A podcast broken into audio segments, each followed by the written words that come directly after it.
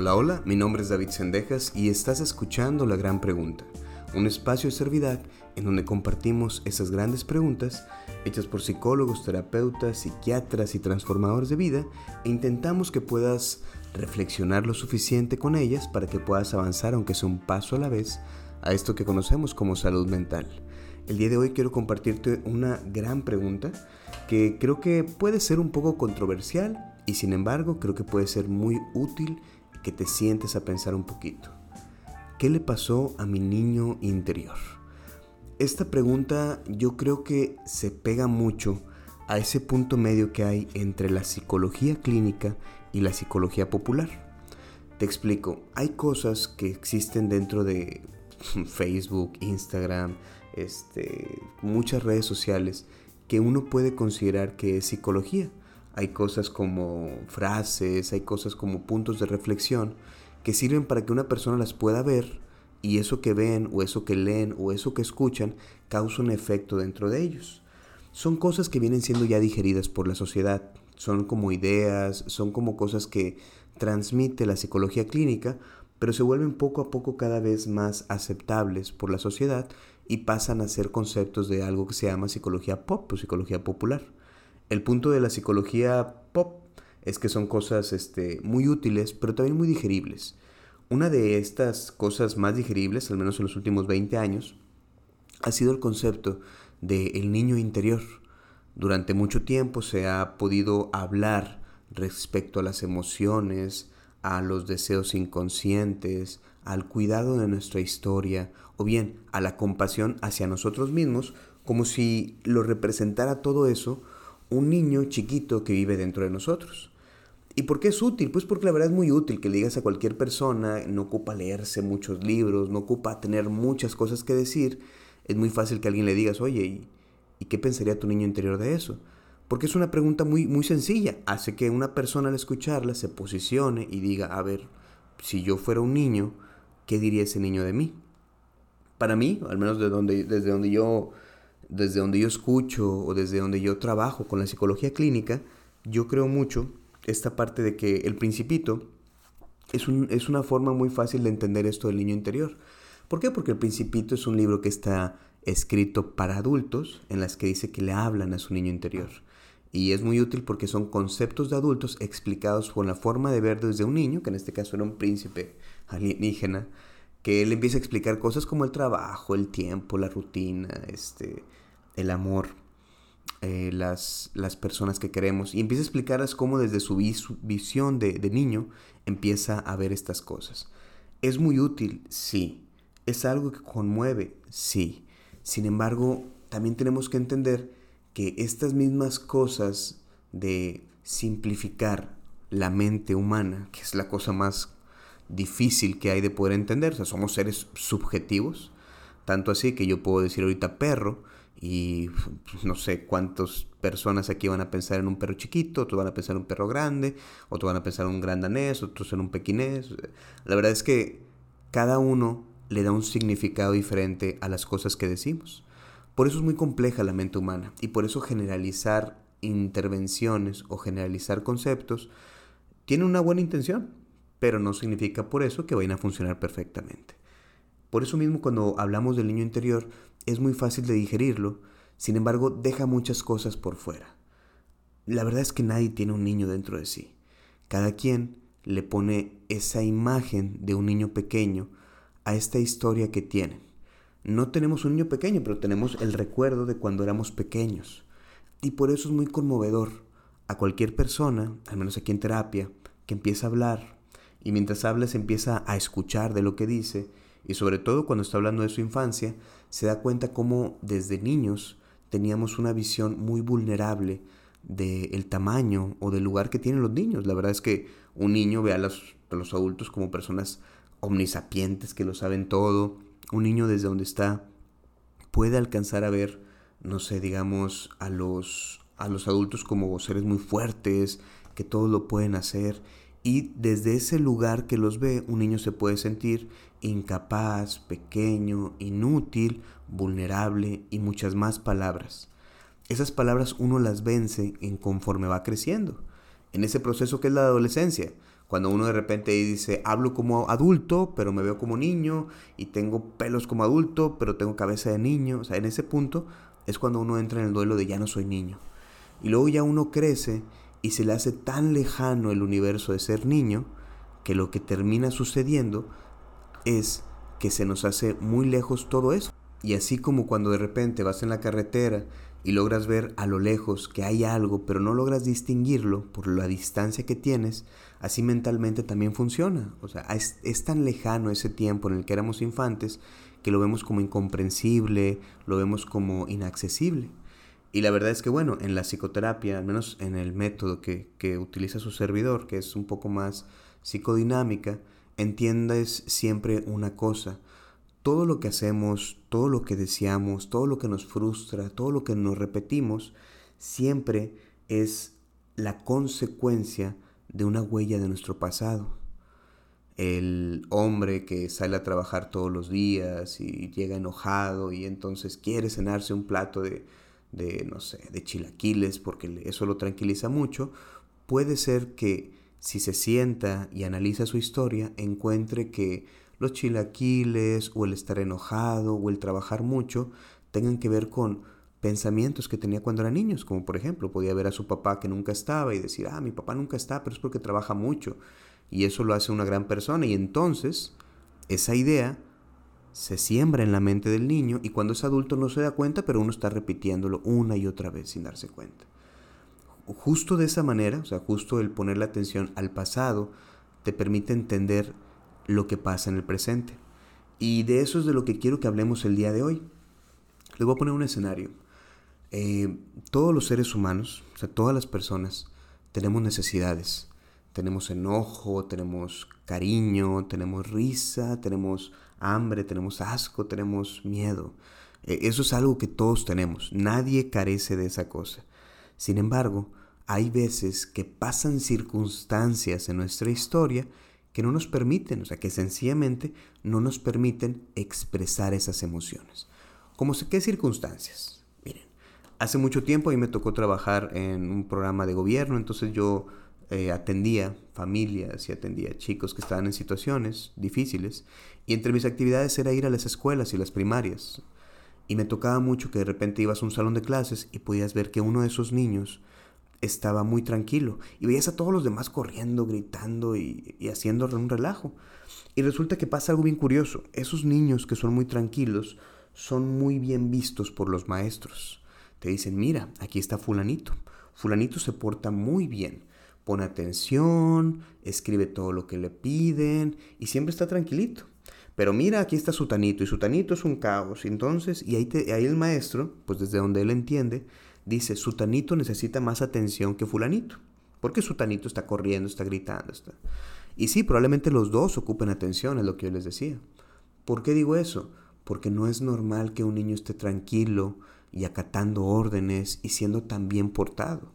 O sea, eso es algo totalmente anormal. Los niños traviesos son los niños felices. Entonces, ¿qué le pasa a este niño que se está como que guardando lo que siente? Eso pasa mucho.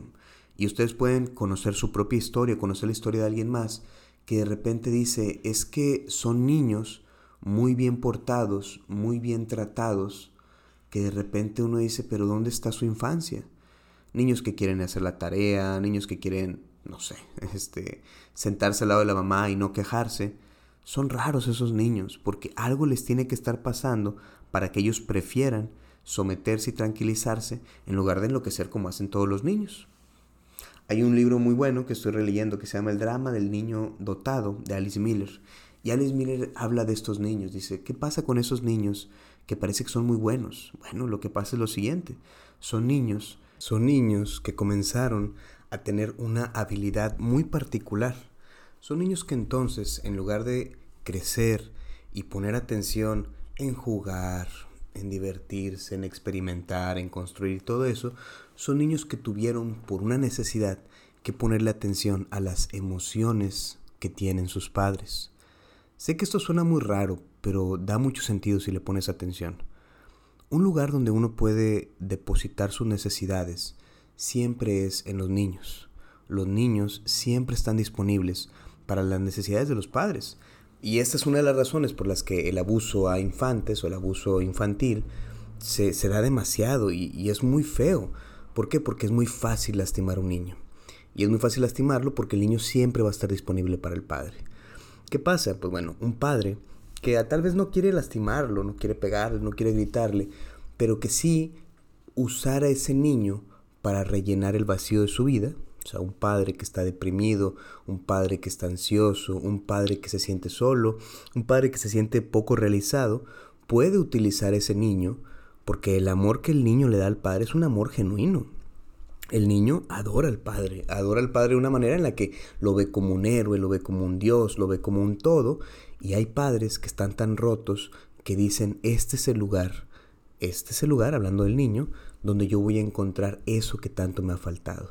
Entonces hay padres que están un poco más rotos de lo que creen, deprimidos, ansiosos, inquietos, fragmentados, y que tienden a utilizar a sus hijos ¿Cómo utilizan a sus hijos? Pues bueno, esta particularidad del niño de amar tanto al padre hace que el niño vea al padre triste y se da cuenta que si se sienta y se pone a hacer un dibujo, el papá se pone contento. Y entonces ya no hace el dibujo por gusto, o sea, ya no es como que quiero dibujar un sol, no. El niño dibuja un sol porque a su papá triste le ayuda dejar de estar triste. Los hijos siempre van a querer ayudar a los padres, siempre. Yo lo veo este, con David, o sea, por ejemplo, yo estoy lavando trastes y de repente veo que él está como que lavando lo que alcanza de, de, lavabo, él está con su manita pasándolo. O estoy recogiendo cosas y él va y trata de recoger cosas, porque los hijos, con el gran amor que le tienen a los padres, siempre los quieren ayudar. Tristemente, esta cualidad tan hermosa de los hijos se convierte en que si el padre está triste, el hijo va a tratar de ayudarlo. Entonces, estos, estos hijos de los que habla Alice Miller son hijos que no pudieron poner atención en los juegos, no pudieron poner atención en la diversión, no pudieron poner atención en las cosas bonitas que le estaban pasando. Tenían que poner atención en que su mamá triste ya no estuvieran tristes. Y van y le bailan y le juegan y le hacen caritas y no lo hacen para divertirse, no. Lo hacen simple y sencillamente porque la ven triste. Son niños que de repente cuando van a la escuela se dan cuenta que su madre deprimida se levanta, se emociona por saber si le fue bien en la escuela, por saber qué es lo que aprendió. Y entonces son niños que se llenan de una carga o una, una necesidad de los padres y que ellos se ponen a cumplirla. Dice Alice Miller, y se me hace bien bonito como lo dice, aunque es algo bien tétrico, que son niños que aprenden a hacerse de unas antenitas unas antenitas que pueden detectar las emociones de sus padres. Esas antenitas les sirven a ellos para poder saber pues qué están sintiendo sus papás, para ver qué es lo que tienen que hacer. Y esas antenitas van de adentro de ellos hacia afuera. Empiezan a tener la habilidad de ponerle atención a eso que están haciendo sus padres y dejan de tener las antenitas que van hacia adentro. Son niños que no se ponen atención a sí mismos y dejan de construir, jugar, divertirse, hacer travesuras por ponerle atención a sus padres. ¿Te identificaste con algo de esto? Es algo de esto te hizo pensar como que, ah, sí, cierto, yo también hacía esto, ah, sí, cierto. Ustedes no saben cuántas veces en terapia se habla de esta parte en la que sí, cierto, yo me la vivía tratando de complacer a mis papás y ya no podía jugar, ya no podía ver el programa, ya no podía tener amigos. Y el problema es que estos niños que tienen esas antenitas, estos niños confunden una de las cosas más tristes que hay.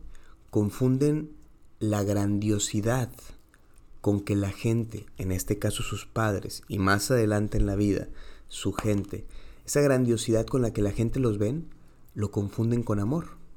Confunden ser grandiosos con ser amorosos o con ser amados.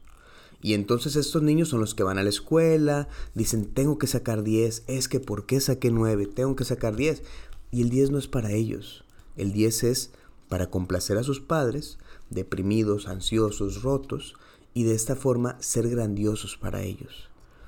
Y luego de repente son personas que pueden volver a hacerse tan exitosas, tener carros, dinero, familia, propiedades, y tú los ves y te das cuenta, esa persona es muy infeliz. Es muy infeliz porque se hizo muy grandiosa, pero no se siente amada. ¿Y por qué no se siente amada? Bueno, porque nunca entendió lo que es ser amado sin tener que esforzarte. Ser amado sin sentirte que tienes que esforzarte o que tienes que ganártelo. La gente grandiosa piensa que así son las cosas, que tienes que tener un buen puesto, un buen salario, que tienes que tener cosas que te, que te llenan. Y luego resulta que un día pasas por una mala racha, un mal momento, que todos pasamos, todos pasamos. Y que te quedas sin trabajo, te despiden, o que las cosas no salen como tú quieres. Y eso grandioso que eras tú se cae. ¿Y qué pasa contigo? Pues te deprimes, te deprimes, te acomplejas y sencillamente no logras. O sea, no logras sostenerte a ti mismo porque durante toda tu vida sostuviste tu forma de ser con tus logros, con tu esfuerzo. Cuando lo que más bienestar te puede dar la vida está en que tú logres entender que hay veces que las cosas no salen bien y que sin embargo, aunque las cosas no salen bien, existe un alguien, llámese padre, amigo, pareja, que te ama. Estos niños aprenden a ponerle mucha atención a las necesidades de los otros. Muchos de ellos van a terminar siendo psicólogos, trabajadores sociales, enfermeros, médicos. ¿Por qué? Porque de pequeños aprendieron con esas antenitas a ponerle atención a las necesidades de la gente, a poder descifrar, leer, entender qué pasa con esa gente. Y por eso van a dedicarse a algo que tenga que ver con la gente. Comunicólogos, este, no sé, o sea, personas que saben leer a la gente. El problema es este, el problema es que luego de repente crecen y tienen muy afinadas estas antenas para poder leer al otro y se les imposibilita o se les se vuelve muy limitante la forma en la que le ponen atención a quienes ellos son. Y se ven envueltos a los 30, 40 años haciendo un montón de cosas que ni les gustan pero que ya no saben cómo dejar de hacer. Piénsalo. Tal vez tú has pasado por algo así. Por eso Alice Miller dice que existen como dos yos, el yo real y el yo falso. El yo real era ese niño que quería jugar y que entonces, como yo vi las necesidades de mis padres y tuve que aprender a leer esas necesidades, como yo tuve que desvivirme por entender qué pasaba con ellos, dejé de poner la atención al yo que yo soy y me convertí en un yo falso, un yo que se encarga de cubrir las necesidades de mis padres. Por eso esa persona que llega a la crisis de los 40 no es que se desconoce, es que sencillamente no le gusta el personaje que tiene interpretando durante 40 años. Y dice, ya basta, ya basta estar viviendo por los demás y luego pasan muchos cambios en la vida. Si tú realmente quieres evitar eso, tienes que hacerte preguntas, preguntas importantes como ¿qué realmente me gusta a mí? Mm, ¿Estudié esto por mí? ¿Me casé con esta persona por mí o era el deseo de alguien más pasando a través de mí? Esas son preguntas importantes. ¿Qué tiene que ver esto con el niño interior? Bueno, esta imagen del niño interior, este, este, este monito que todos tienen de que ah, es un niño pequeño, ¿qué le estás haciendo a tu yo interior? La verdad, es tu yo real. Es ese yo que olvidé con el tiempo por volverme el yo falso. Ese es el yo que no le importaban las necesidades de otros, era el yo que jugaba, que reía, que comía. No es un niño, solamente es hoy por hoy un adulto que ha sido olvidado y que no le han dado voto y voz en su propia vida. Piénsalo y comienza a darle voz, no como a un niño, sino como a un hombre olvidado. Y recuerda que en este podcast existen grandes preguntas me gusta mucho que la gente lo esté compartiendo. Compártelo con esto, con alguien que veas que esté poniendo cosas de el niño interior. La verdad es que aquí vamos a seguir compartiendo cosas que tienen que ver con infancia, historia, algo de análisis y sobre todo grandes preguntas que te van a ayudar a conocerte aunque sea un poco más. Te agradezco mucho esto y espero que tengas un excelente día.